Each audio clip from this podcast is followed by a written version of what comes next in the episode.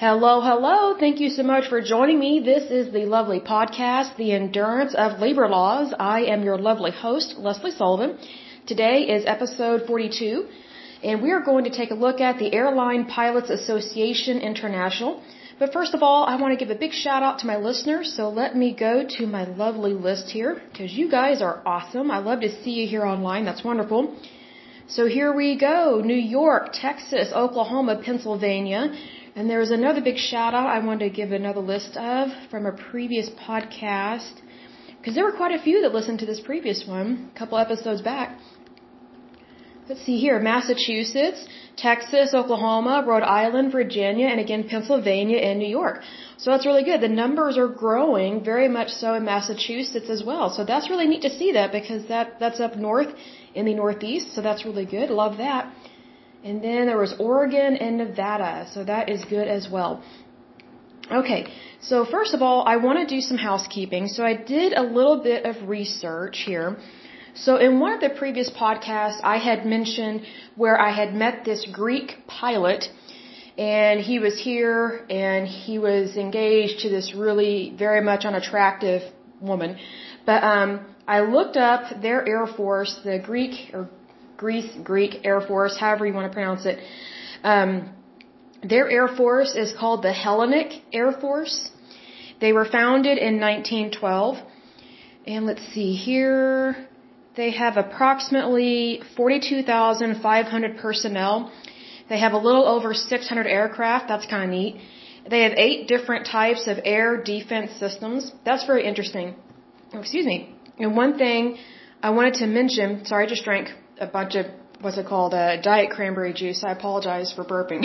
so I just got done eating dinner and drank some diet cranberry juice. So if ever just FYI, if ever you need cranberry juice, because I love the taste of it, um, regular cranberry juice by Ocean Spray has a lot of sugar in it.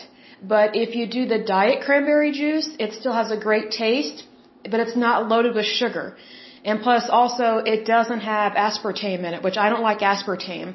Aspartame is a fake sugar molecule that was barely approved by the FDA years ago to be added into drinks and other things like that that is to take the place of sugar so that way you won't have calories. But aspartame, it gives me migraines. It makes me feel really sick. It's not a safe substance to drink. So what I, what I try and find is I try and find fruit juices to take the place of soda pop because I love Dr. Pepper. But I'm very particular in my fruit juices because there are so many fruit juices that are just overloaded with sugar. Like for example, an 8 ounce glass of just regular cranberry juice from Ocean Spray, I think it's like 8 ounces. I think it has like 32 grams of sugar. That is insane. And to put that into perspective, I think you're only supposed to have 20 grams of sugar a day, maybe half that. It's not a lot. So if you're drinking 32 grams of sugar just in an 8 ounce glass, and you're just you know, that's, you're basically getting way too much sugar all at once, but that's all that you can have for the entire day. But there are other sugars in other foods, you know, even natural sugars, but because if you've already drank 32 grams of sugar just from a fruit juice, you're pretty much over exhausting, um, I think it's your pancreas and your insulin, and it's not going to make you feel very good. So just kind of be aware of that. But anyway, I apologize for belching. That's not very polite. But anyway, um, so it's good to be alive. I guess I'll say it like that. But anyway, um, they have 42,500 personnel. They have a little over 600 aircraft. They have eight different types, um, or eight different types of air defense systems.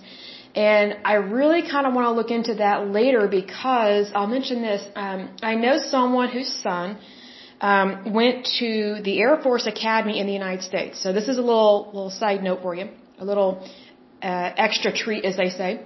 Um, he went to the Air Force Academy here in uh, the United States, and when he graduated, we got to go see like like the big graduation, and it was a long and big to do. I mean, I think I probably would have enjoyed it more if I had, like, if I was engaged to somebody or married to someone that was graduating, or maybe if I had a child that was graduating from there. But it was just so long and dragged out. It was, and plus we were in the sun. It was just burning up hot. and it just was not, I'll just say, I didn't enjoy it. Um, I enjoyed celebrating later, like when we had a nice dinner and things like that. But in terms of, of having to deal with their graduation, it was very grueling. And I just thought, this is ridiculous. But anyway, um, we were talking to some of the, I guess you call them cadets. I can't remember what the right word is. But um, there was a cadet that I could tell that was not from the United States. Well, he was from, oh gosh, some Spanish speaking country. I forget what it was. But he just seemed kind of wimpy and just kind of a he, he was a he was a womanizer. I could tell immediately that he was a ladies' man and a womanizer, but he was kind of wimpy. He was kind of wishy-washy, and I thought that was weird because you know most I'll put this way most womanizers that I have met they're not wimpy. They're they're usually pretty tough and they're arrogant. Like and it's in that arrogance that how do I describe this? It's like because they're so macho, macho man. You know that that song, Macho, Macho Man. I got to be a macho man. I love that song. Super funny. Um, but usually when a man is a womanizer, they usually have that macho ness to them, and that usually gives them bravery, kind of like overconfidence and usually they're tough. Well, with this guy, he was just kind of a slime ball. He was just kind of this weak, wimpy guy that could get any woman he wanted just because he had the accent. Well, um, I, I asked the guy that we knew that was in the Air Force about that guy because I noticed him right away. I was like, something's not right with that. Um, and so he he said that in one of their trainings, um, he said that it was very difficult training with him because he he didn't have courage. I was like, well, what is he doing in the Air Force? I was like, if he doesn't have courage and, and he, he, uh, what did he say? He couldn't make decisions very well. I was like, what is he doing in the military? That's insane. And he said, yeah, he said, he goes, he's a nice guy and a ladies man, but what's weird is that he has poor decision making. He's very indecisive. Um, he can't really be trusted.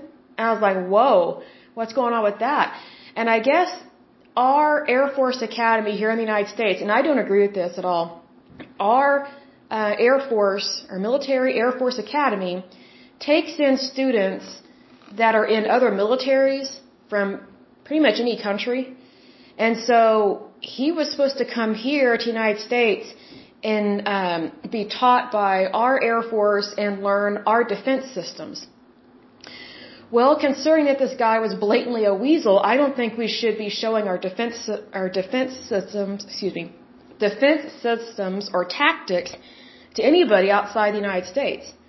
I don't even think that should be common knowledge amongst civilians or soldiers. I think that it should only be people that are actually going to be using that software or that information that should have access to it. I'm like, why are we allowing foreigners to train in our military? when they could care less whether we live or die. And this guy I was talking to that I know, he goes, he goes, I agree with you, Lesley. He goes, we don't like it. We couldn't stand training with him because you couldn't trust him. You could never trust this guy. I was like, why didn't they kick him out? He said, I don't know why, but they they they allow these guys and sometimes girls, but it's mostly guys, um, to come over here and train in our military. So I wonder if the the Greek military, if the reason why they have eight different types of air defense systems. If the reason why they have that is because we made them aware of what we have, which I don't agree with that at all. I think the United States can be very stupid when it comes to helping other countries. Sometimes we release information we should never ever release. We are not responsible for other countries like that.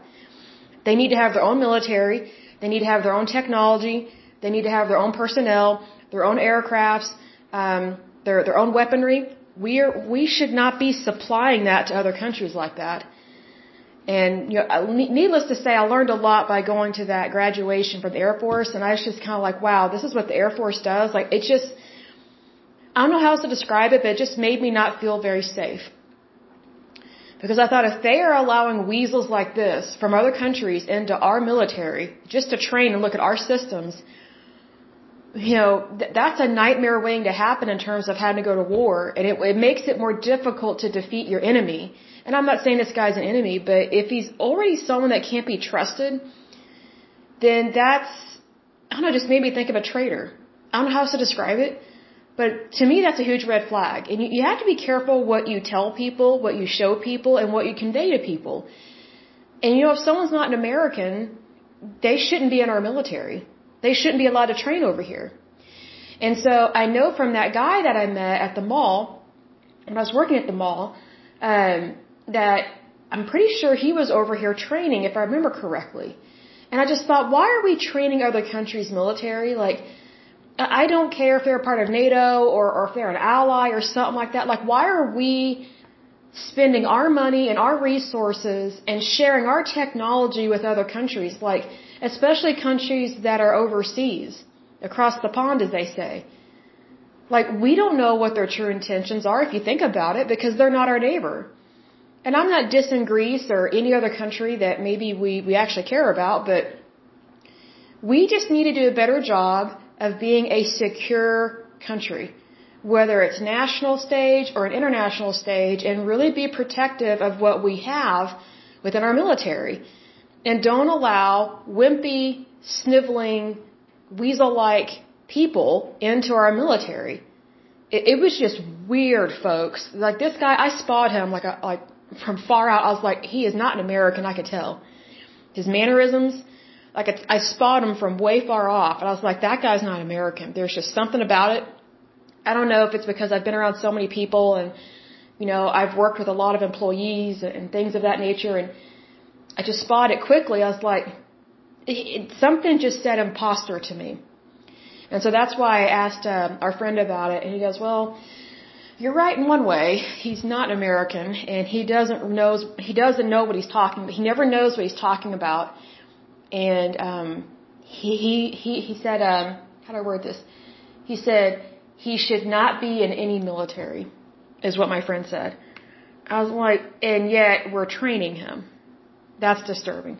But anyway, um, oh, here's another thing. So it lists there uh, the it says engagements, but I guess the the wars that uh, the Greek army or Greek Air Force has fought in. It lists the Balkan Wars, World War One, Greco-Turkish War. That's interesting. That was from 1919 to 1922. Then there's World War II. Um, then it lists air operations during the Greek Civil War. I don't even know what the Greek Civil War is, but that's very interesting. It says here they were involved in the Korean War. I had no idea the Greeks were involved in that. It says here um, they were involved in the Turkish invasion of Cyprus. That is a little disturbing. Because I remember something going on with Cyprus years ago when I was in my 20s. If I'm thinking of the right situation. I remember back in my 20s, again, I was working retail. I worked, I was working with this Russian chick. She was, I, I had gotten promoted to cosmetics. And, um, cause I started out in clothing, got promoted twice actually. I worked really hard, got promoted.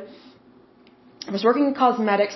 And one of the girls I worked with, she was in a different makeup counter than me, but she's from Russia.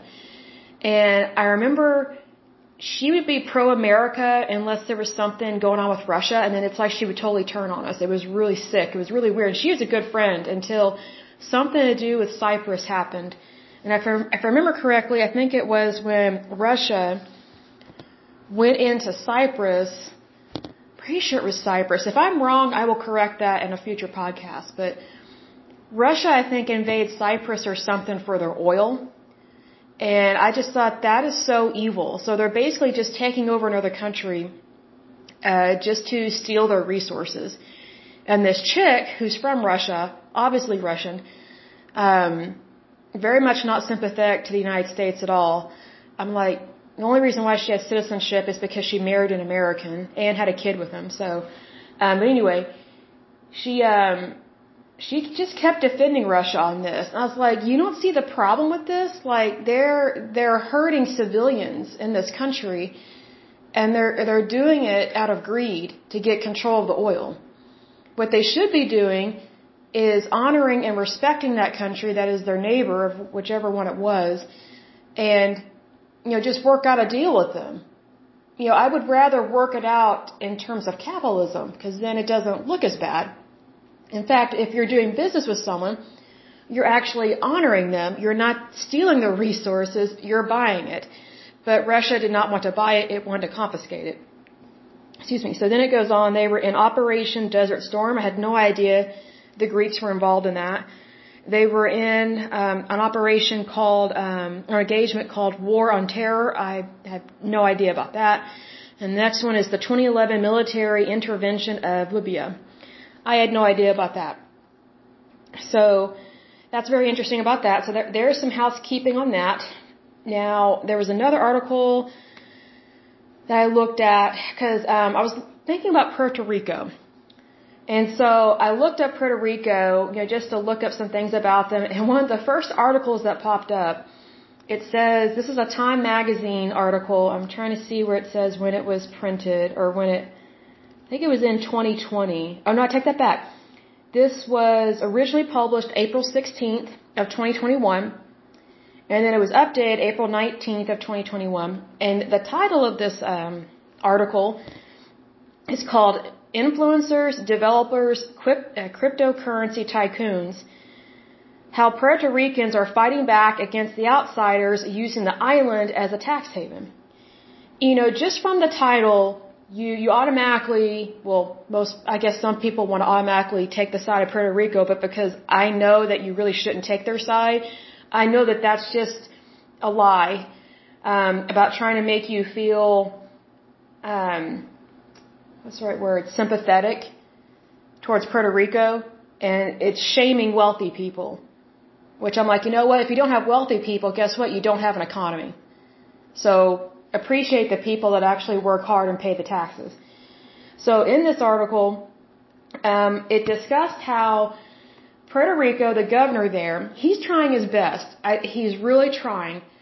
The governor in Puerto Rico is trying to help their economy recover because if you remember, Puerto Rico some years back got hit by a really bad hurricane. And Puerto Rico did not have the infrastructure to, to um, sustain that kind of, I guess, natural occurrence of a hurricane. And also, they did not have a good public system set up to repair their to repair their not country repair their island. They act like they're a country, but they're not. Um, so they're still somewhat recovering from that hurricane, which I don't think we should be sending them any money because first of all they're ungrateful, they're lazy. Um, and that sounds harsh, but it's true. Um, they're ungrateful, they're lazy. They think that they should just be able to own property and not pay taxes on it. So, and you'll find that when you read this article, like if you read between the lines, um, I look at it this way. If Puerto Rico, if Puerto Ricans knew how to run their island, they would not be in massive debt. And they would not have these problems. But because these Puerto Ricans, they don't understand currency. They don't understand balancing a budget their governor does. Is he perfect? No. No governor is, but he's trying to help his people. But his people are turning against him. And I'm like, these people are morons. They are idiots. And so here's the thing. He passed legislation that would encourage rich people to relocate to Puerto Rico, but in order to get a tax haven credit, so to speak, and I'm, I'm paraphrasing this because I don't want to read this whole article to you, but it's really good.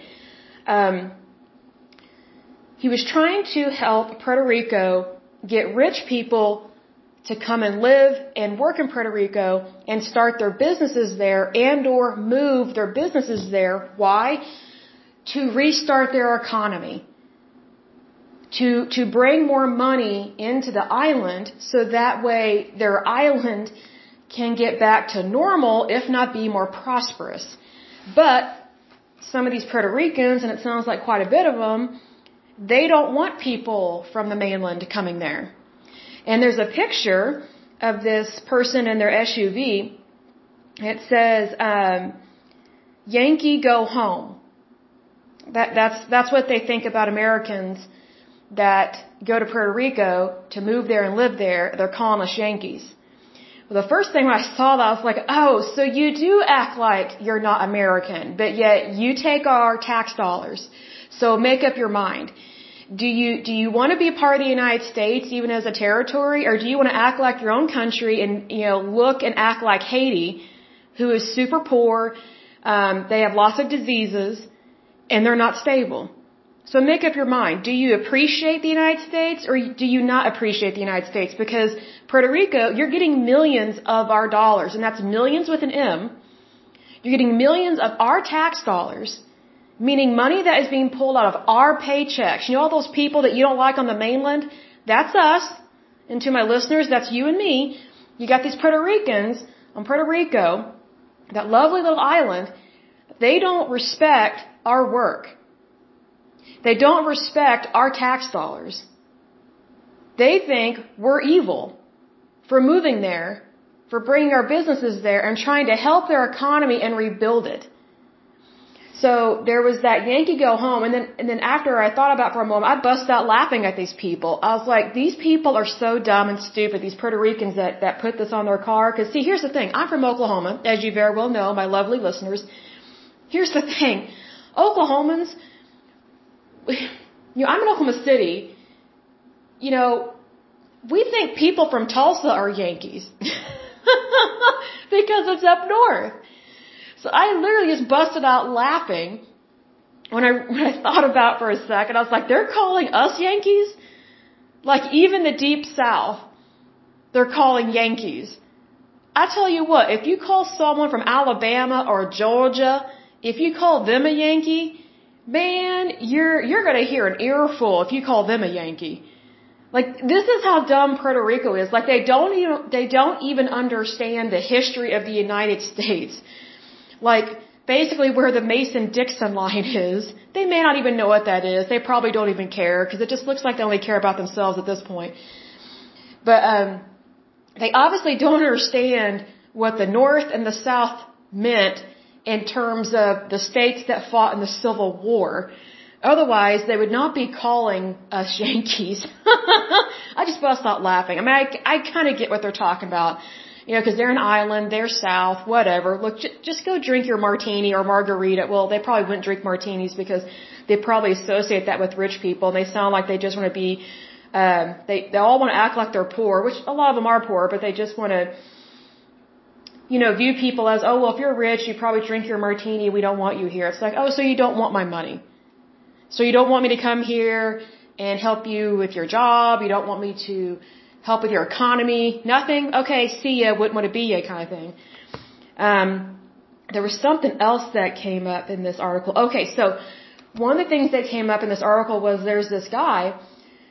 He's a, I guess he's a podcaster or a YouTuber or something. I'm not gonna say his name, but he he has like a, he has like 20 million followers for his pod for his podcast. He has a lot of lot of followers. I'm impressed with this.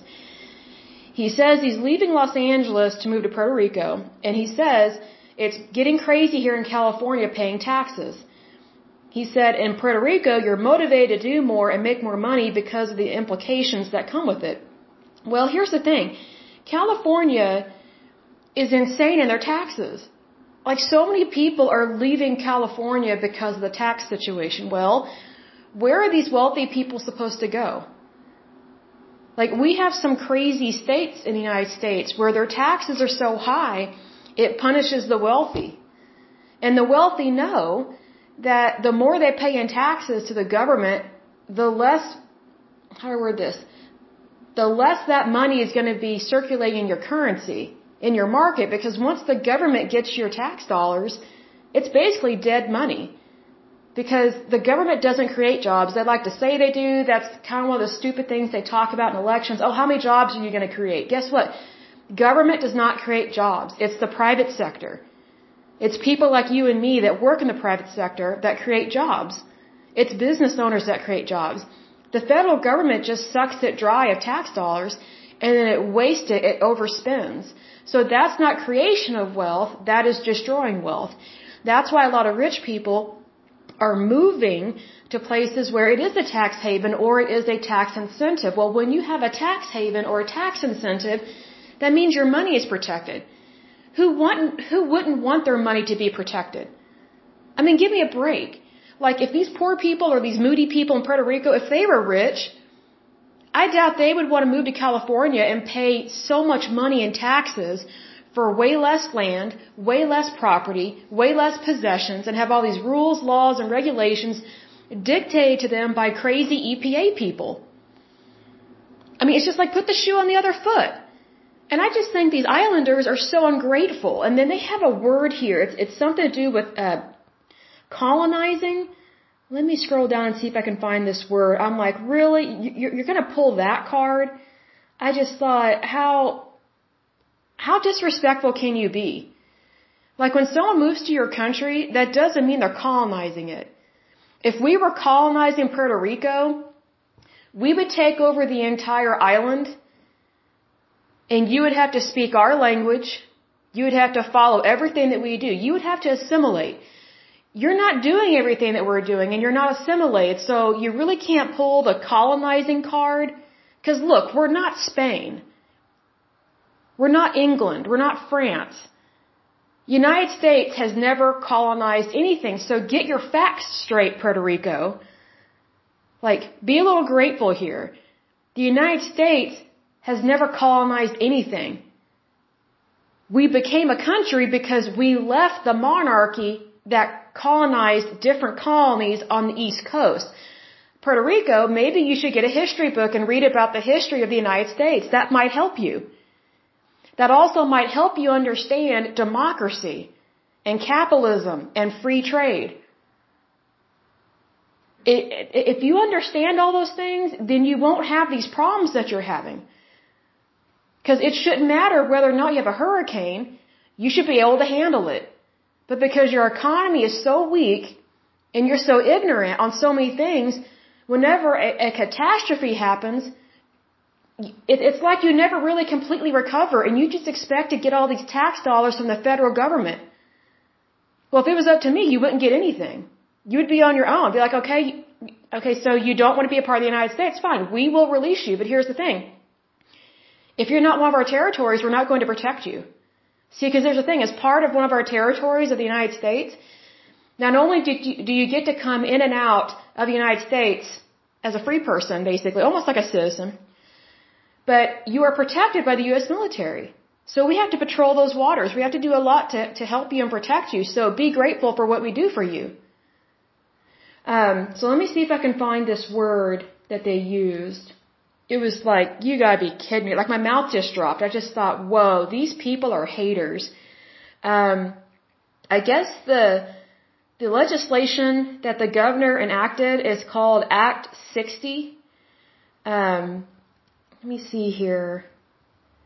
Da, da, da. Well, here's the thing. Part of this article says the government says Puerto Rico needs the money. Um, the island currently has an unemployment rate of 9%. That's just of what is reported, so it's probably double. And has been in a recession since the tax incentives began. Let's see here. Let's see. Okay. In 2016, after the government, the Puerto Rico government, declared its $72 billion debt unpayable, okay? So I, I was wrong, Puerto Rico. You owe billions, not millions. That's billions with a B. Okay? It says, um, after the government declared its $72 billion debt unpayable, Congress passed a controversial law known as PROMESA to address the debt crisis, which has resulted in austerity measures and tough cutbacks on public services. Good. Good.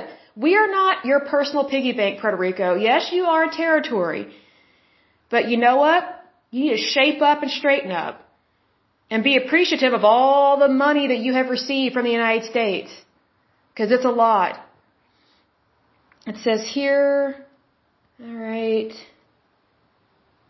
Well, there's been over 15,000 jobs that have been created in Puerto Rico since these tax incentives. So I think this article is a little biased when it says that there is a recession. Well, here's the thing. If there is a recession, it's not due to these tax haven laws. It's not due to that.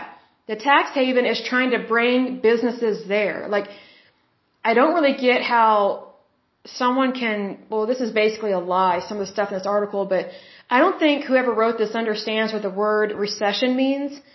And also, I don't think they understand how money works and how currency works. But, you know, that's their ignorance. You know, I guess they can read some more about that. But, um, talks about, oh, so another thing the Puerto Ricans don't like is that you have these rich people coming in and buying up houses and then rebuilding them, and I guess it increases the property, uh, increases the property value and the property tax. Well, see, here's the thing.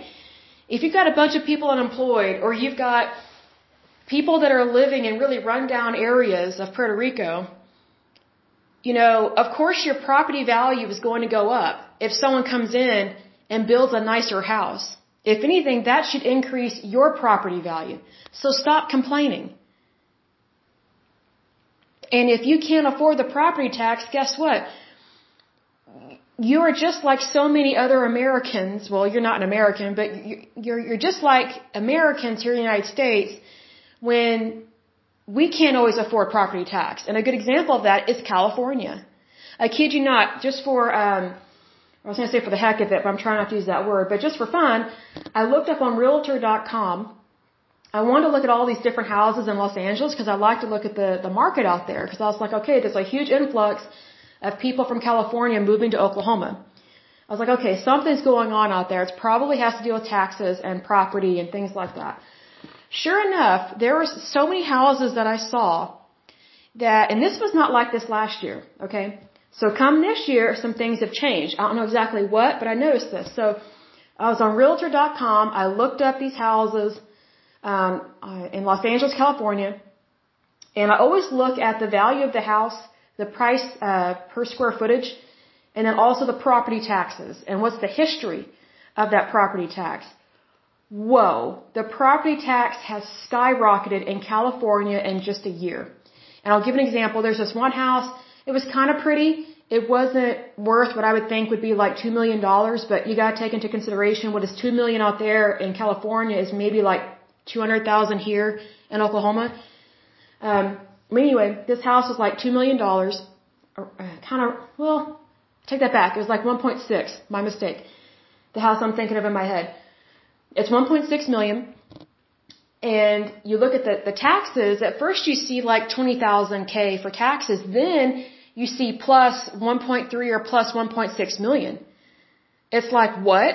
So the taxes are equal or more to the original price of the house. That is sick. And I mean sick as in cool, I mean like disturbingly sick that California would do that to people. And what's interesting is that tax was not listed, that property tax was not listed on every house that I looked at on Realtor.com in Los Angeles, California. So I don't know if it's just certain areas or certain zip codes or maybe just certain types of houses, but I, I just about fell over. I was like, what's the point of buying a house that's $1.6 million if you have to keep paying that every year, year after year, 1.6 million, it's like you're buying your house over and over again. See, that's corruption. And it typically happens on the Democrat side, especially these crazy liberal nutbags, because Republicans, I'm just going to say it, they are not for property tax, especially not high property tax. See, because here's the thing. I think property tax should be completely done away with. And that's probably going to make some people go, oh, my goodness. Well, think about it. I don't mind a sales tax, like whenever you buy something, whenever you purchase something, for sure have a sales tax, but don't ever have it be more than 10%. That's my personal opinion. Because I think if you overtax, you are causing inflation, which we have seen that before. But here's the thing.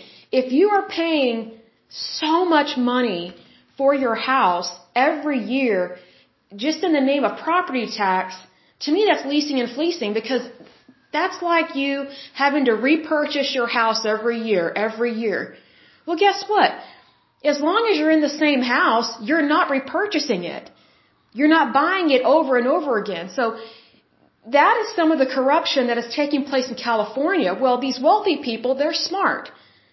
They're smart. They don't want their money to go down a rat hole because that's where it's going. It's going down a rat hole.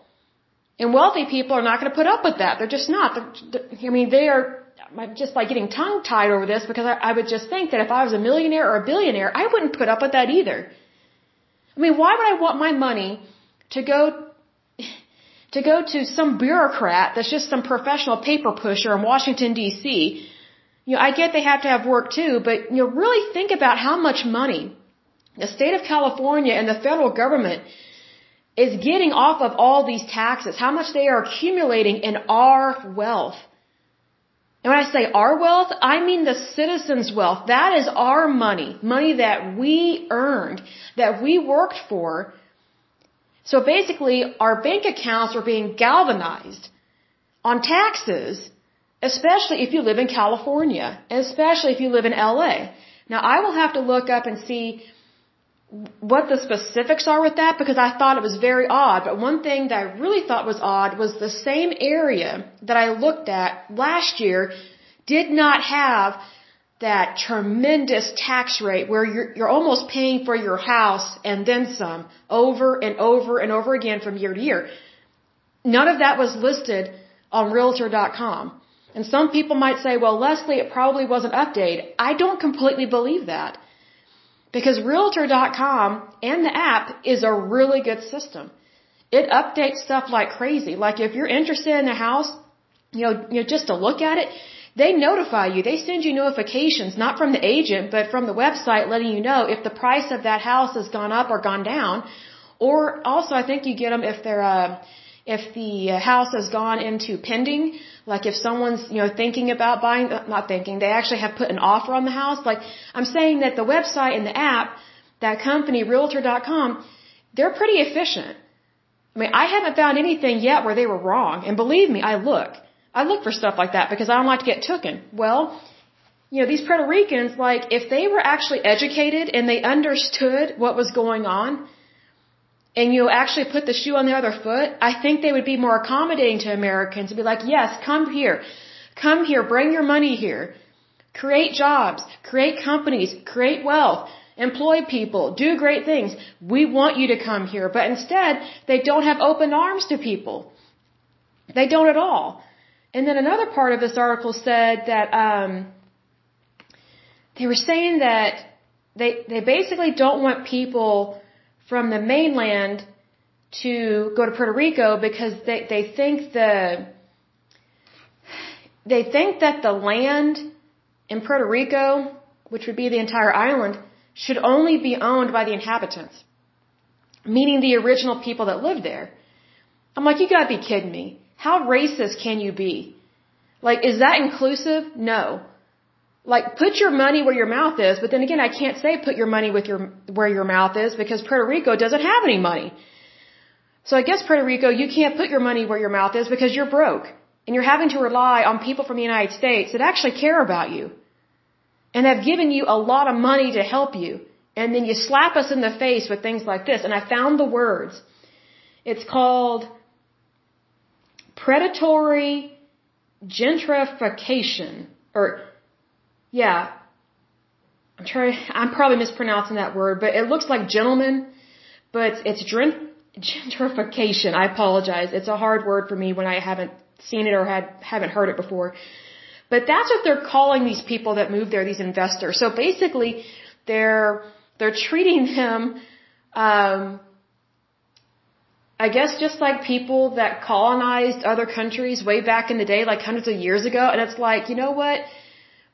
How dumb can you be, Puerto Rico? How stupid and foolish can you be? Because see, here's the thing. We're, we're not colonizing you. Because we're not taking over your island. We're, we're actually helping your economy because here's the thing, if we were colonizing you, we would do what Britain did or what Spain did or what France did back in the day, where when they actually colonize something, they completely invade your country, which you're not a country, they completely invade your territory or your land, they confiscate it. They don't pay you anything, they don't want to help your economy, and they either enslave you, meaning like like the slave trade, which you don't have to be black to be a slave. Um, so they either enslave you or they say, okay, you can either be under our monarchy, you be one of our subjects, or you you will be outlawed or be put in jail. Now, has the United States ever done that to Puerto Rico? No. So to say that we're basically colonizing you is a flat out lie and a slap in our face.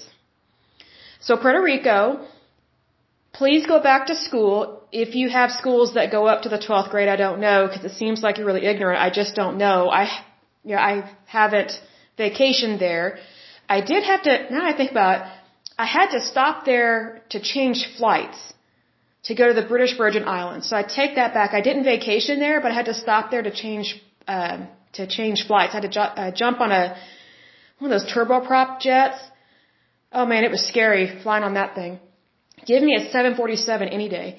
But anyway, um, so I really think Puerto Rico that you should go back to school and read the history of the United States because we are the ones who are protecting you, our military, and also the citizens of the United States with our tax dollars. We are protecting you from financial ruin. So I think you could show some respect because get this, what if we were saying horrible things about you and we didn't appreciate your jobs, your wealth, you know, and we didn't appreciate you for, for what you do. I mean, I would think if you put the shoe on the, other, on the other foot, I think you would kind of see things for what they are, but I don't think you're seeing it at this point in time. So Puerto Rico, I forgive you. I just think you need to grow up and straighten up. Um, I'm just shocked at how much debt you guys have, and it's just like, just literally pouring money down a rat hole. I mean, it's just horrible. I just think, you know, it's almost like you're a little kid, a spoiled, rotten little kid that doesn't want to grow up. It's like, it's kind of like you, all you want to do is go to the beach and just have a nice time under the palm trees. And yet you think that because your people are indigenous, supposedly, I don't know the, I guess I need to read the history about Puerto Rico. I don't know who the original inhabitants are of Puerto Rico. I don't know if you were brought there years ago on a slave trade ship. I don't know. I know nothing about your island per se in terms of that. But just because, you know, let's say for example you are correct in that, you know, you guys are the um, descendants of the original inhabitants. Well, um, just because you are, you know, genetically part of that gene pool, that doesn't mean that your land and your property can't ever be bought and sold. Like it's not all about you is what I'm trying to say. Like when you are a part of society, you're dealing with other people. When you are part or kind of attached to another country, guess what? You have to be considerate of them. And you know, also, you are also in this world. Like it's, it's not just about you and your problems. Like the United States has its own problems. I mean, just look at how much debt we have. I mean, we're just stupid when it comes to debt. I mean, if anything, we need some smart people that pump the brakes on so many uh, social uh, social welfare programs because it's getting out of control. But yeah, just look at this way, Puerto Rico. How would you like it if we used you for money? But yet we were not willing to change our ways. We were not willing to make things better. We just wanted to keep on, keep on, keep on, as they say, and not change, and just basically keep running you down a rat hole in terms of money and just keep using and abusing you in terms of financial assistance. Well, that's not right to do that to you, so it's not right for you to do that to us. So please give your governor a chance to do the right thing. Please give him a chance to help you because he really is trying to help you. I get you may not like us Yankees, as they say, but um, be appreciative of people that come and visit you and try and create jobs for your for your island. Because they don't have to do that, but they're choosing to do so.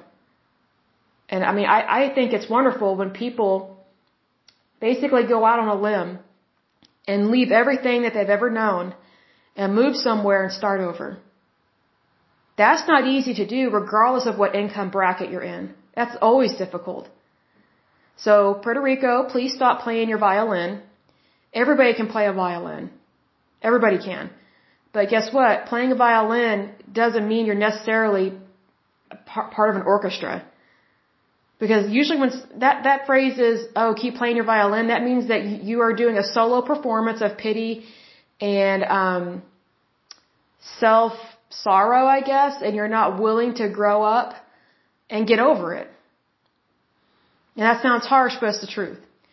But anyway, that is some housekeeping about Puerto Rico and what's been going on there.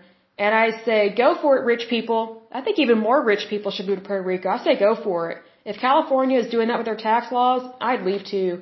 And here's another thing. This isn't just happening in California. This is happening in France. Um, this has been going on a long time in France, and France is socialist. Um, like this was several years ago. I'm trying to think what is the name of this actor. He's a French actor. He's way older than me. He's got to be in his 60s by now. But um he actually forfeited his French citizenship, which broke his heart, but he couldn't afford the taxes that France was trying to impose on him because he he's wealthy. He's just like, I can't afford to do this. He goes, I, I work a lot. I travel a lot for my job because I'm a movie actor and, you know, they're, they're trying to say that I have to pay this tax and that tax because I did or did not stay long enough at my house. I was just like, so basically the French government is stalking wealthy people. They're like, you, you have to have lived in your house this amount of time, or if you stay too many nights in your house, then you have to pay this tax. It's insane. It's harassment. So I can't remember that guy's name. Excellent actor, really nice guy. And he had to forfeit his citizenship because of the tyrannicalness of the French government. Because they're socialists. Because they just like to suck people of their money. I mean, they're borderline communist. Borderline. I mean, I think the only thing that's keeping them from being completely communist is the fact that, that, that not all of their Catholic churches have burned down. Um, because here's the thing, you know, a lot of people don't know that, that Notre Dame, that cathedral, it's not owned by the Catholic Church. Because so many Catholics have left the church because they got sick of the corruption of the Catholic Church, they got sick of the pedophiles, they got sick of the, the bad priest, they got sick and tired of the popes, regardless of what pope it is. They got they got sick and tired of the higher ups in the Catholic Church just paying off all these victims millions of dollars instead of getting rid of these priests, these homosexual priests. And this might offend some people, but we just need to call a spade a spade here, okay? We need to be adults and just face it like it is. Um, the French people had had enough, and unfortunately, because of the grotesqueness of what was happening in the Catholic Church, and it was really bad, it was really horrible. Um, a lot of people lost their faith, um, and they left the Catholic Church, and so over time, the French have become more and more secular, and I don't blame them on that. I mean, I left the Catholic Church.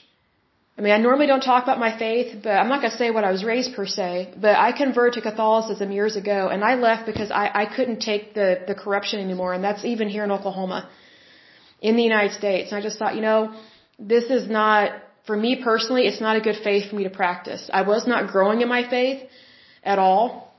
Um, it was becoming more and more frustrating, I would say. It was very disheartening because there's a lot of shaming and blaming in the Catholic Church um, on the on the parishioners, but they don't shame and blame the priest, the the priests that uh, go after um, young children, whether little girls or little boys. They mostly go after uh, boys that are minors. Um, it's kind of like they just move them around from parish to parish, or they promote them. That's another thing. They promote them up into these very powerful positions instead of defrocking them. Like they have policies and procedures. They've had these in place since the beginning of the Catholic Church.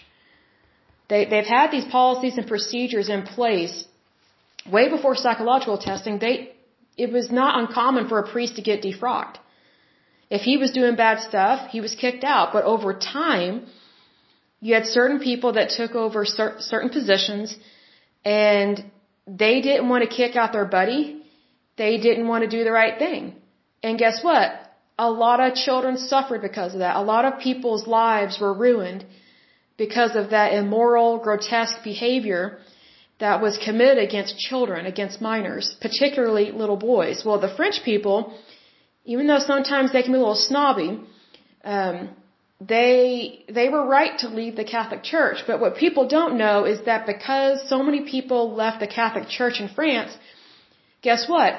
People were not tithing to the Catholic Church because, FYI, the Catholic Church loves money. Believe me. Like there were people in the Catholic Church that were horrible and cruel to me, but yet they definitely wanted my money. They wanted my tithe, and I'm like, no. I was like, I'm moving on. I'm not going to give to some place that treats me in a disrespectful manner. You know, I've I've said my piece with that, but you know, and I forgive the people and I, I walk away. Like now I understand why. Um, this is just a side note, but just spiritually speaking here, now I understand why um, Jesus tells us to forgive our enemies and to pray for them. Um, I mean, I've always known about forgiving people, but to pray for someone, to pray for someone that's evil, I used to never pray for evil people. Cause I was like, whatever they deserve, they get. That was my mentality. Well, part of forgiveness I've learned is praying for someone because learning that you're not the problem and that they are, it, it releases you from that bitterness. It releases you from that, from that inner struggle and it releases you from feeling unworthy because of stuff that happened to you. So I mention that because that is nothing new, especially to the French people. Like the French people really suffered at the hands of priests and they really suffered at the hands of the Catholic Church. So as I was saying, because a lot of people, a lot of French people left the Catholic Church, these Catholic churches, these beautiful churches, could not afford to stay open on their own. So a lot of these beautiful Catholic churches were sold to the French government and they were turned into um, historical monuments or museums or things of that nature. And um, the the cathedral Notre Dame is not owned by the Catholic Church; it's owned by the French government. So when that thing caught on fire, it's it's not the Catholic Church that had to pay for the repairs; it was the French government, because the French government owns a lot of the Catholic churches in France. And just side note, another thing that's happening in France, and this has been going on let me think how far back this has been going on. What what I am about to say. Oh, da, da, da, da, da. I'd say since. Oh, it'd be probably a decade, a little over a decade, maybe a decade and a half.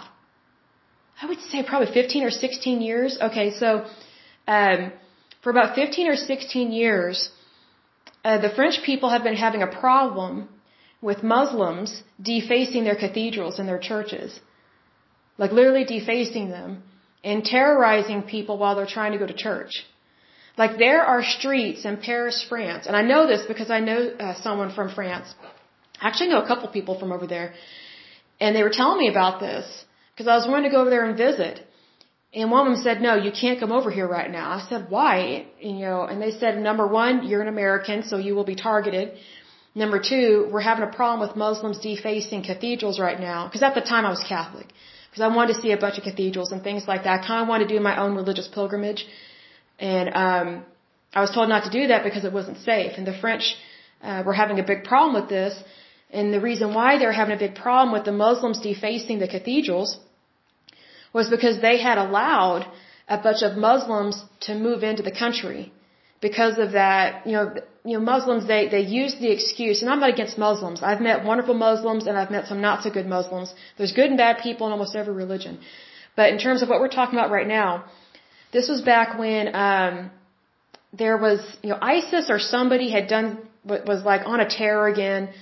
And so, um, the Muslims used that as an excuse, um, to basically just get to walk into any European country that they wanted and just set up shop and just live there and be a citizen or something or be on an immediate path to citizenship. So basically, stupid Europe um, opened their door to a huge influx of Muslim populations, mostly young men. They didn't move with a whole bunch of their families. It was mostly young men. That should have been a big red flag right there.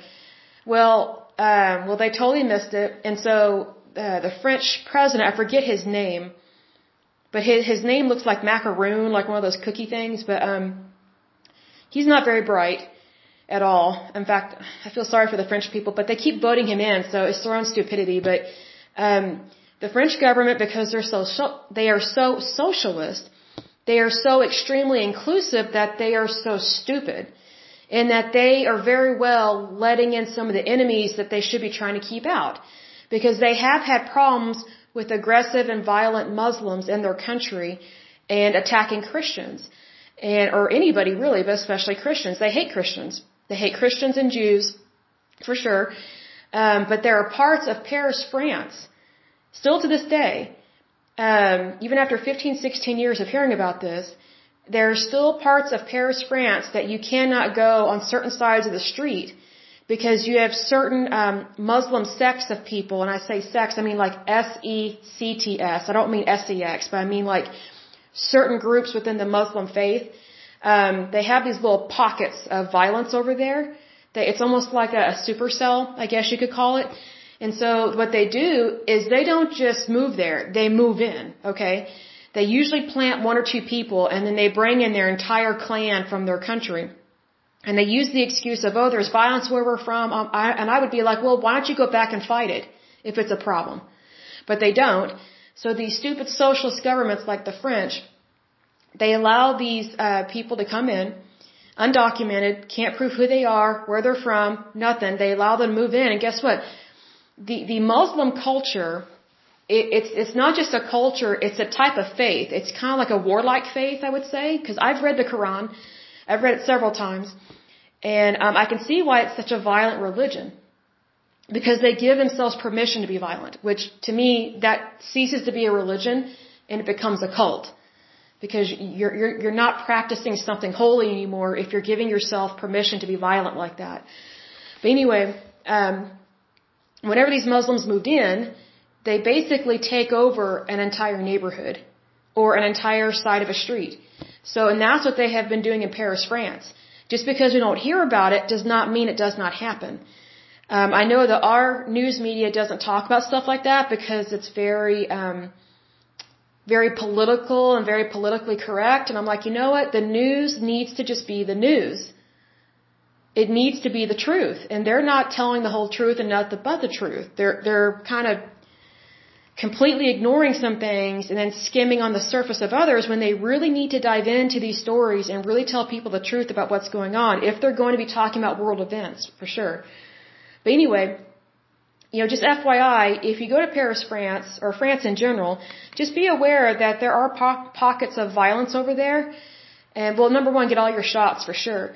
Um, because their their country is not um, always up to date on their shots, and we know that because they have had outbreaks of measles and mumps, and I don't think rubella, but they've had a couple outbreaks because stupid parents, and I literally mean stupid parents. And if you're a parent and you don't get your kid vaccinated, and you're listening to this, I got news for you. You're dumb. You're stupid. You're taking a huge risk of your child getting really sick for no good reason. And um, of course, there is no good reason to get sick, but I think you understand what I'm saying. But if you do travel to France, just be very much aware that just because it's not on a one of those watch list things or whatever, you know, hey, don't travel here or travel ban, there there are still some problems within that country because you have a socialist government that doesn't like to call people out on things. They would rather be seen as popular as opposed to doing the right thing. So that's why they've got problems with supercells. That's why they have a problem with uh, Muslim, I don't even want to call it communities because it's not a community when they're violent to other people, but you have a large population of Muslims that have taken over certain parts of different cities, different villages, and no one wants to call them out on it, and then the French government won't deport them. They need to deport them especially if they are getting involved in violence like that and being really cruel to the French people. Because it, it's the French people that are, that are suffering the worst. Big time. But see, here's the thing. The French people, they're not being very smart. They keep voting in the same person who is not addressing the same problem that keeps happening. So I think they need to vote in somebody else kind of thing. But that's a tangent, side note, just letting you know about that. I don't know, I just felt like I need to tell you guys about that because knowledge is power. But anyway, let's go ahead and start on this union. We're going a little long in this one, but you know, let, you know, I look at it this way. Let's have some fun. Um, so this is the Air Line Pilots Association International. Um, it was founded July 27th, 1931. Excuse me. They are headquartered in uh, McLean or McLean, Virginia. They have locations in the United States and Canada, and that would explain their symbol. I was like, okay, this tells me they probably have something to do with Canada. If you look at their logo, I was like, I bet they're having to do something with Canada here. Because whenever, I've noticed that whenever we see these labor unions or these associations that have locations in other countries like Canada, they always try and make their, their label or their icon or their logo look very much international. I'm like, okay, basically that means the United States is yet again going to be used as their personal piggy bank is what that means. And so I was like, I'm not falling for that. I can spot this a mile away, just like that shady guy in the Air Force Academy that should have never been allowed in. So over time, you, you, you learn how to spot stuff from a distance And if anything, that's learned to bring me comfort. At first, it creeped me out that I could spot stuff, but it's just you're how do I word this? You are learning as you go, if that makes sense, because your brain memorizes things. You know, thank goodness, right? That's always a, a positive. So it says here, um, oh, they have 59,000 plus members. Their key people, uh, their president is Captain Joe uh, DePete. They have affiliations with the AFL-CIO, the IFALPA, and the CLC. It says here, the Air Line Pilots Association International, ALPA, is the largest pilot union in the world. Well, you know, probably because we include Canada, representing uh, more than 59,000 pilots from 35 U.S. and Canadian airlines. That's why right there, because when you combine them, that's why there's so many.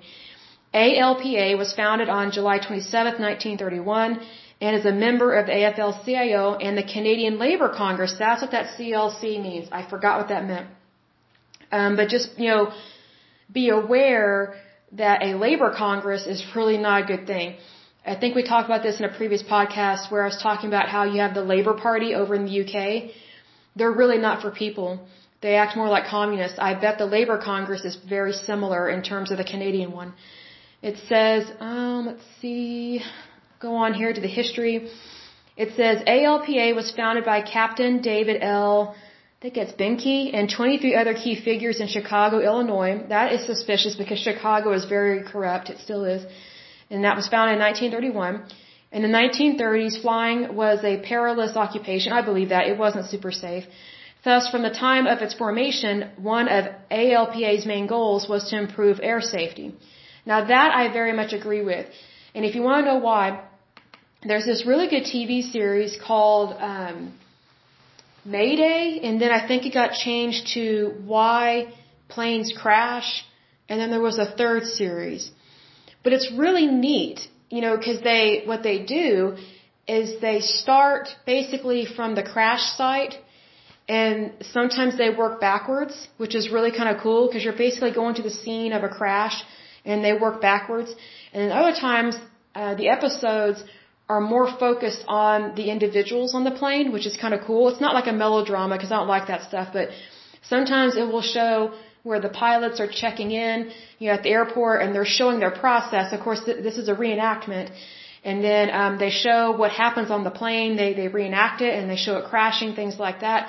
And then they they call in the oh, what's the name of that? there's an organization that comes in. I used to know it like crazy. I used to know it off the top of my head uh, really quick because I used to watch all those shows. I'm pretty sure I've watched every episode because they're just so fascinating. But there's this specific organization that whenever a plane goes down, especially an airliner, they are immediately called in to determine what happened and to figure out why something happened and is it something that can be prevented going forward. And almost always it can be it can be prevented, which is awesome because we can always learn from our mistakes, which is good. And sometimes the mistake is pilot error, other times it's airline error, other times it's it's extreme weather, other times it's it's a fluke and they're trying to figure out what possibly happened. I mean, sometimes they can't pinpoint it, which is rare. But it's kind of like one of those things if they can find the black box which is that box, in case you don't know, it's that box that is on every airline that records every conversation that the pilot, everything that goes on the cockpit is recorded, whether it's conversations, um, the measurements of the instruments. It, it memorizes everything and it records everything. So whenever a plane crashes, they desperately try and find that black box because that will tell them, okay, did they, did they lose a wing? you know, did they, were they flying on no fuel?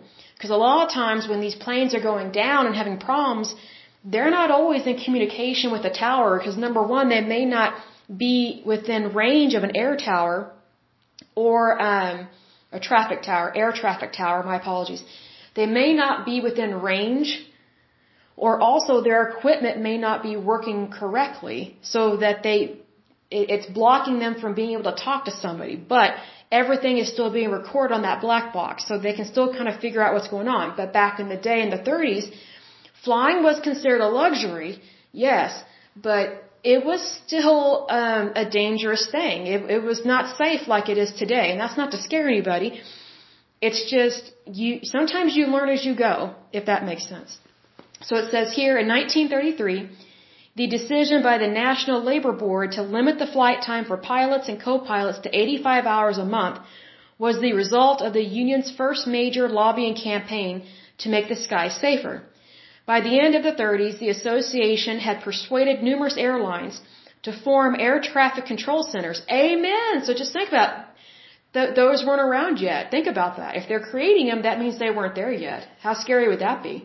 They're just flying around having to try and talk to somebody and it's not an air traffic center.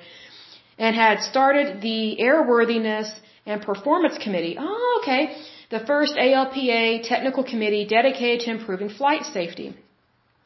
In the 1940s, numerous ALPA uh, pilots enlisted in the military to help the United States battle the Axis powers during World War II. In this decade, ALPA created additional air safety committees and the newly established International Federation of Airline Pilots Association worked to improve flight safety around the world. Now, I will say this. When it said around the world, that reminded me of Africa. Okay, so whatever air crashes, airplane crashes we have here in the United States, it is nothing compared to the catastrophes and the high rate of planes that crashed in Africa. Because African airlines are very unsafe.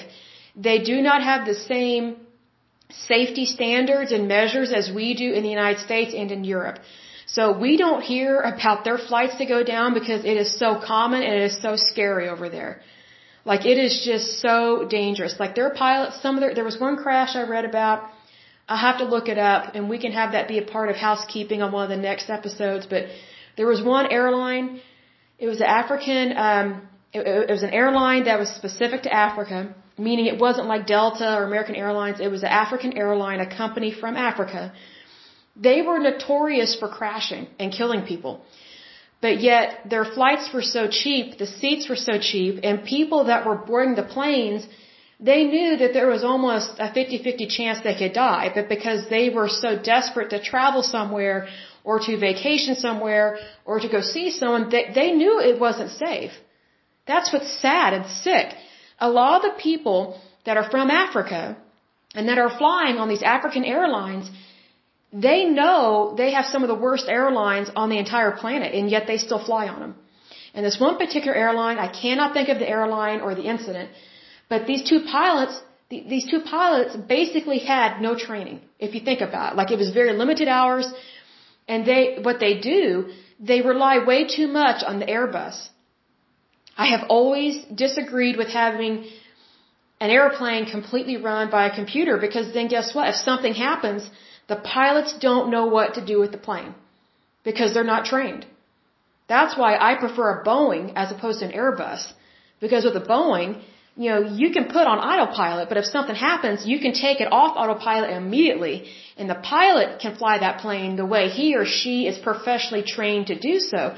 Well, unfortunately, over in Africa, they have a ton of planes that are flying around.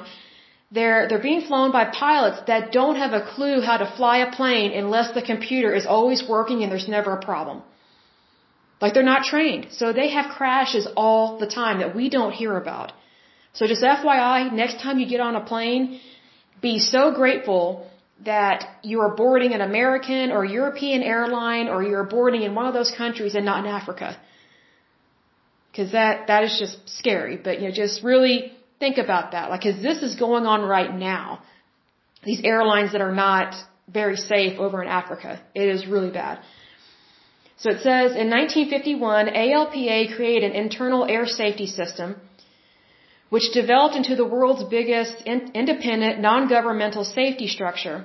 During the 1950s, jet travel was introduced, marking a new period for the air industry. In this era, crew fatigue became a greater concern for pilots, with the union successfully persuading the Civil Aeronautics Board to stop airlines from scheduling impractical flights. I agree with that because if if you want someone to be really good at their job, don't burden them. And especially when you're dealing with something like airplanes, like if a pilot makes if a pilot or a co-pilot makes a mistake, it could easily kill all the people on that flight. So I would think that what they do is super importante. Like it's nothing against receptionists or people like that, but flying an airplane is not the same as working in an office and answering a phone. Like if a receptionist doesn't answer the phone for five minutes, no one's going to die. But if a pilot doesn't do the right thing in a very serious situation, everybody on that plane could die. Like that's how serious it is.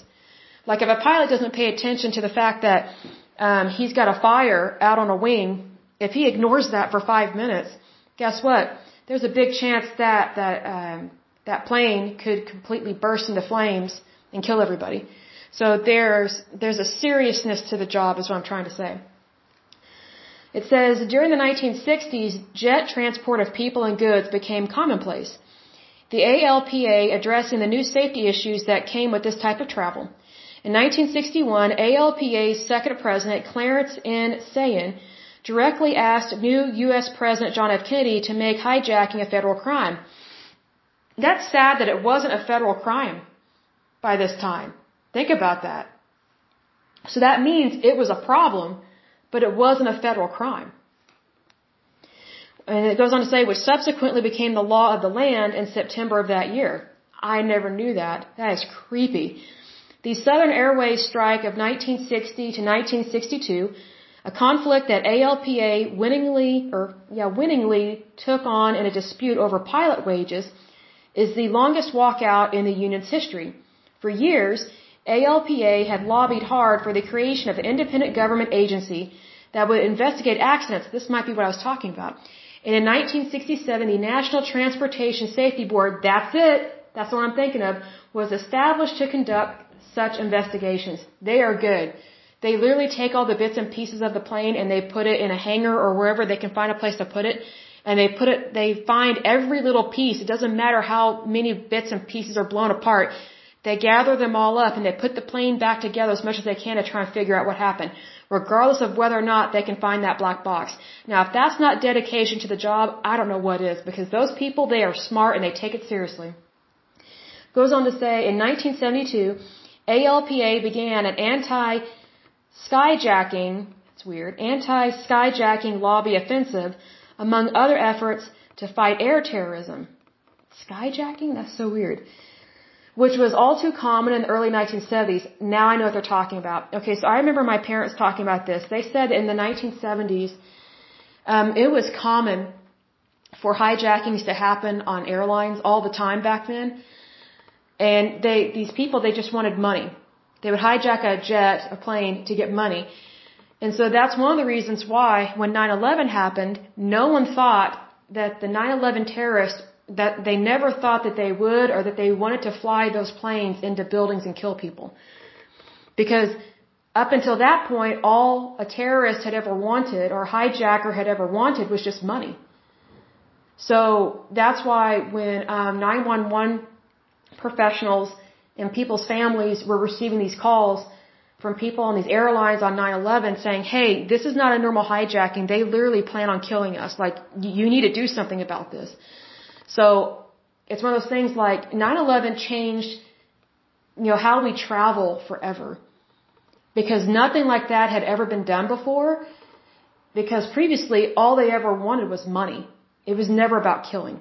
Never, never, never. Not like that. It says also in 1972, after decades of campaigning by ALPA, the Federal Aviation Administration, the FAA, established an airport certification program which required airport operators to prove they are following safety standards. Well, that's good. Because otherwise, what are they, how can they prove that they know their job? That's kind of creepy. That'd be like having a doctor say he's an MD, but he hasn't completed medical school. That's really creepy. In 1976, the union's dedicated work resulted in NASA creating the Aviation Safety Reporting System. Oh, that's cool.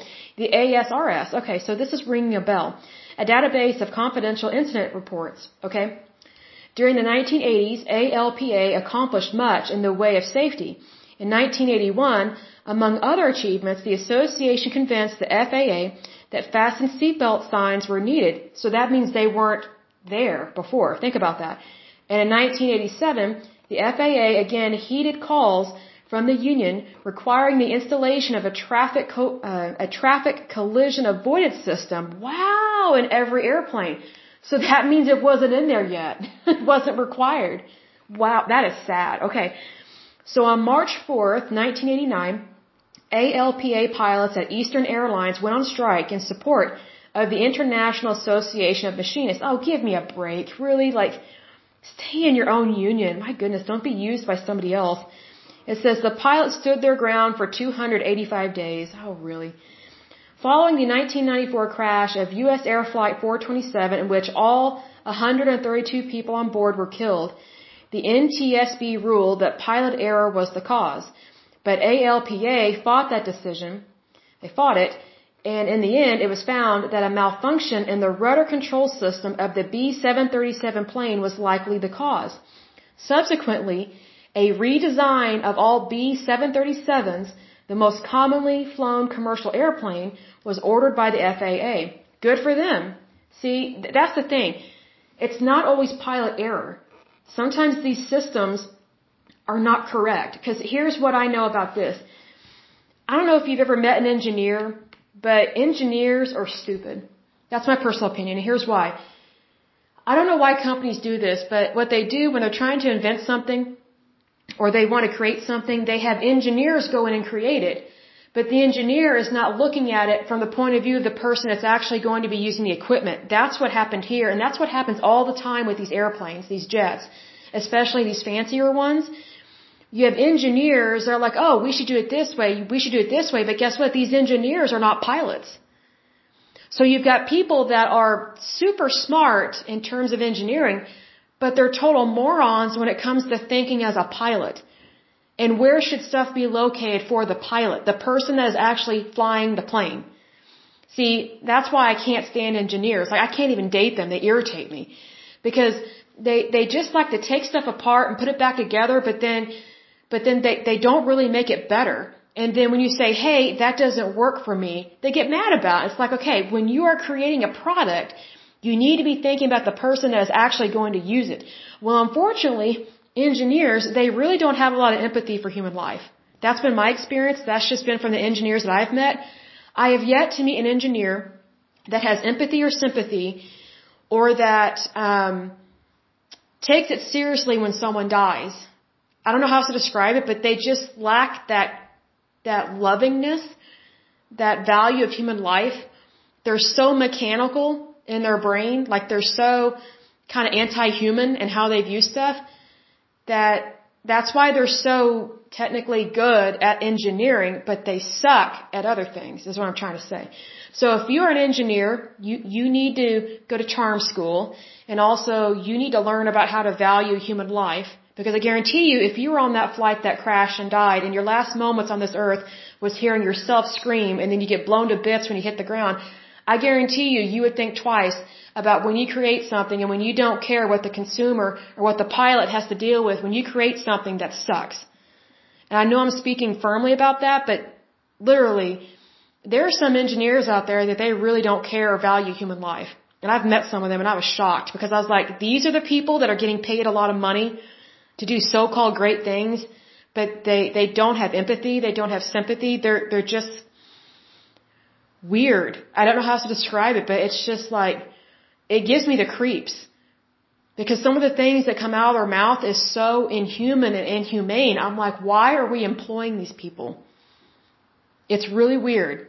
I think we could totally find better people to create and invent things. Anyway, it says, after another tragic 1994 crash of American Eagle Flight 4184, a study of icing issues with the ATR 72 commenced, an inquiry ALPA was closely involved with. The outcomes were, this is interesting, the outcomes were alterations in the design of the ATR 72 and improved pilot training. ALP's chief accomplishment of the 1990s was the 1995 enactment of the One Level of Safety program by the FAA, resulting in stricter safety rules for smaller airplanes. ALPA came up with the name for the program and lobbied hard for the measure. In 1997, the Canadian Airline Pilots Association merged with ALPA, forming what would become known as ALPA Canada. As of 2020, ALPA Canada represents more than 5,000 pilots. I didn't know it was that many. That's very interesting. In 2000, after years of advocacy by the association, the FAA approved ALPA's recommendations for land and hold short operations. In the wake of the catastrophic September 11, 2001 terrorist attacks, improving airline security would be ALPA's main priority for the next several years. This concentrated effort by the union included the formation of their security task force. Okay, that's interesting. Instrumental in the creation of numerous new security rules. Okay. I have a story about that in just a second. During the 2010s, ALPA continued to campaign for improvements in airline security and safety. One such issue was the deliberate and dangerous act of pointing lasers at pilots in the air. Thanks to ALPA's efforts, a new law was enacted making this undertaking a federal crime. Good. Good. I also think that drones should not be easily available for people to purchase. That has greatly affected airplane traffic. It has made the skies not as safe because you've got stupid people that don't need drones to, to fly around and, and look at stuff. It, it's just causing a problem. So I think that buying a, a drone should be rare and it should be limited because it, it has caused a problem, at least here in Oklahoma City, with these stupid kids. It's mostly parents, stupid parents against pa- stupid parents strike again these stupid parents buy their stupid kids, it's genetic unfortunately, they buy their stupid kids these drones and they let them play with it as a toy. And they don't realize they could harm somebody, they could accidentally kill somebody. And guess what? You kill somebody like that, more likely you're going to go to jail even as a minor. Either that, let me put it this way, if your kid kills somebody and you're you're the parent, you might be going to jail instead of your kid. So, do you really think you're going to love your kid as much? I mean, are you willing to serve in jail because of your stupidity and you letting your kid do something? Like, think about that. Like, we've had some problems with that here in Oklahoma, so I kind of have a firm opinion about it. So it says here in 2020, amidst the COVID-19 outbreak, ALPA pressed governments in the United States and Canada to pass legislation that would protect airline employees. The association was actively involved in the talks that resulted in the CARES Act, which stabilize, sorry, which stabilize the aviation industry and provide economic relief for pilots. My guessing is tax dollars went to them. So, um, what I have to say about the security task force and I think it's TSA agents or something, like the people that work in the airports, what an attitude problem, most of them.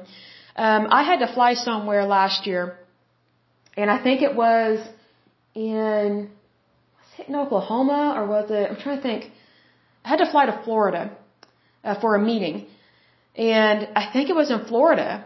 Pretty sure it was in Florida because I don't think an Oklahoman would act like this because we're we're nice compared to a lot of people.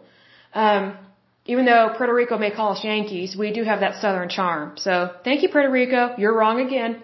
Um, anyway, so I was in Florida. I was checking in, and this this security guard agent person, TSA agent, whatever, he was such a jerk to me and tried to yell at me about something. I can't remember what it was about.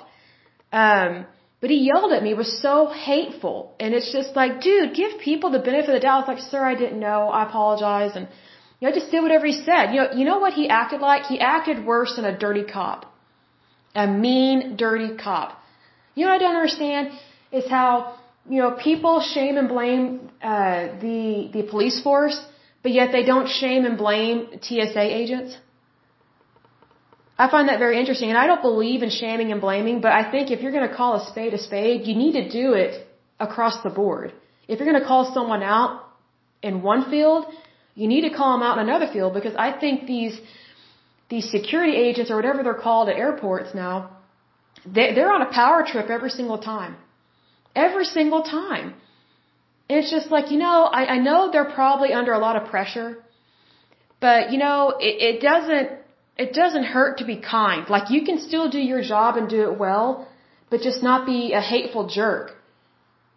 And it's just like, you gotta be kidding me. Like, this guy was so horrible to me, folks. I, like, it made my mouth drop. Like, it just made me freeze. Like, I just froze. Like, I was like, did he really just talk to me like that? It was just like pure hate was coming out of his mouth and he just glared at me. I mean, he acted like I committed a crime and I didn't. I don't even remember what it was about. It was something simple, like something to do with my shoes or my backpack or my purse or something. I can't remember what, but it's like just be kind to people. Like I would say people are already a little tense flying these days, especially with COVID and things like that. And um I would think that it, it would be better to help put um, passengers at ease as opposed to make their trip so intense that it's like they never want to come back to your airport again. Because, I mean, let me say this to TSA agents. You're not paid to be mean. You're not paid to be a jerk. We don't work for you. You work for us. Because we're technically paying your wages. So you could at least be respectful to the people that are paying your wages. Still do your job. Still do all the safety stuff. But there's a way to be kind. See, because here's the thing. If we were to be disrespectful to you like you are to us, we would be taken to the ground and probably tased, if not arrested, and probably be imprisoned for a federal crime. But you get away with being mean and hateful all the time, and we can't say or do anything. Because it would be considered a federal offense. And I think you lovely TSA agents, I mean, I'm not even going to say lovely, because it's not lovely. You, um, unprofessional, there we go, that's better you unprofessional TSA agents, you know who you are. I just want you to know I'm very disappointed in you and your profession. Because time and time again, I have heard and seen just horrible behavior from you guys and gals. Some, sometimes I can't tell if a woman's a man or not. It was so creepy. Um, but, you know, just, it never hurts to be kind to people. I would think that would be basic respect. It's like you expect us to respect you but you don't respect us. And you wonder why people don't like you, and maybe they hate you. I don't hate you. I don't even really dislike you per se. I'm just disappointed. I'm disappointed that people that live and work in the United States and have a very important role in our society would misbehave like that because that's what you're doing. You're technically misbehaving. And you're giving yourself permission to act however you want, whenever you want, when that is using and abusing your authority. And what I want to call you out on is that, you know, when a cop misbehaves and basically tries to do, or he does do, he or she does whatever he or she wants, but they use the badge as a form of protection. If it's wrong for a cop to do that, then what makes you think it's okay what you're doing? It's not okay. You get away with it, unfortunately, and you shouldn't. Because see, I look at it this way. When someone is purposely mean, you know, over time, that changes your personality. I don't know if you're aware of that, TSA agents, but the meaner you are to people, the more you become what you hate. Does that make sense? I hope so, because I haven't met a nice TSA agent. I can't even think of one. Like flying used to be fun. It's not fun anymore. Like I would rather drive. I would almost rather drive long periods of time sometimes as opposed to flying. That's the number one reason why I drive as opposed to fly because I'm like I don't have to deal with the stress of an airport and the stress of a TSA agent. I don't have to deal with it. I don't have to deal with your attitude. It's because it's like I'm already paying hundreds of dollars for an airplane ticket. I'm already having to do all this pre-check-in stuff and then I get lip from you. Like, I don't pay for that lip service, so why don't you keep your lip service to yourself and just be kind of respectful? Like, treat others how you want to be treated. You know, you know the golden rule that applies to everybody on the face of the earth? Maybe you could try using that. But anyway, it says here, talks about their current leadership, and it talks about their member pilot groups. This is interesting. It says here, ALPA represents the following bargaining units. I never knew this. So there's Air Transit, Air Transport International, Air Wisconsin Airlines. I didn't know Wisconsin had an airlines. That's interesting. Alaska Airlines, excuse me, Bearskin Airlines, Calm Air. I didn't know there was such a thing as Calm Air. uh, I I would want to know if it's actually calm, considering the TSA agents we have to deal with these days. you have Canadian North, uh, Cumatair, Looks like Commute Air, uh, Delta Airlines, Endeavor Air, that's kind of cute, uh, Envoy Air, FedEx Express, First Air, Frontier Airlines, Hawaiian Airlines, Jazz, I've never heard of that. JetBlue Airways. Oh, I saw a hilarious um, Saturday Night Live skit that was making fun of JetBlue. This was several years ago. Um, it's the blonde chick that married that really tall guy, and, and they're now divorced. I can't remember her name, but she's the one that played Hillary Clinton. Um, n- not the current girl, um, but the the previous Hillary that that was blonde and was married to this really tall, uh, uh, really tall guy who's funny. She was in a hilarious skit on Saturday Night Live about JetBlue, and I think Steve Carell was in the skit with her, the guy from that show called Office, I think is what it's called. And she's eating these blue chips, knowing that their plane's gonna crash and that it's got problems. and that JetBlue just keeps denying the fact they've got problems, and yet she she can watch CNN news on one of the stations on her TV in front of her on the airline, and it's telling her that the the the airplane number, um, basically that she's on is having problems, but yet the airline won't admit it. I just thought it was so funny. And then the next airline, I'll, I'll continue on this list here. The next airline is Kalitta Air. I've never heard of that one. The next one is Kelowna Flightcraft Limited. Haven't heard of that one. Mesa Air Group. I've heard of that one. Morningstar Air Express Inc. I haven't heard of that. Perimeter Aviation, that's new one to me. Piedmont Airlines, haven't heard of that. You know, we have a Piedmont here in Oklahoma. And for the longest time, I didn't know where the name Piedmont came from. It's actually a town or a village or something over in uh, England. And I'm like, really? Of all things to name a town in Oklahoma, I'm like considering how some people don't like the British, I just thought it was funny.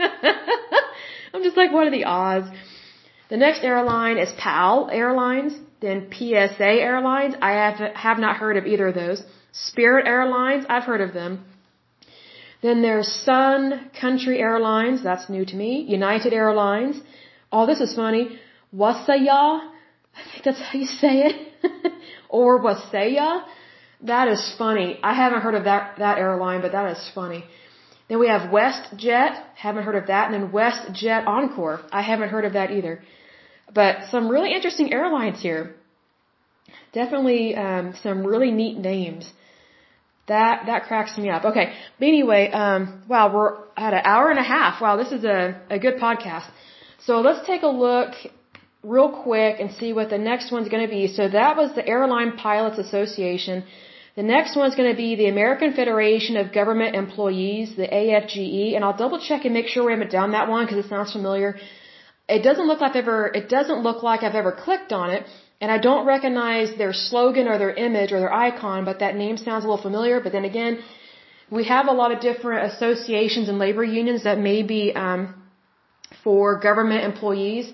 We saw some of this when it comes to USPS and how they have other labor unions and associations that um, they're not necessarily directly within USPS, but they contract with them, if that makes sense.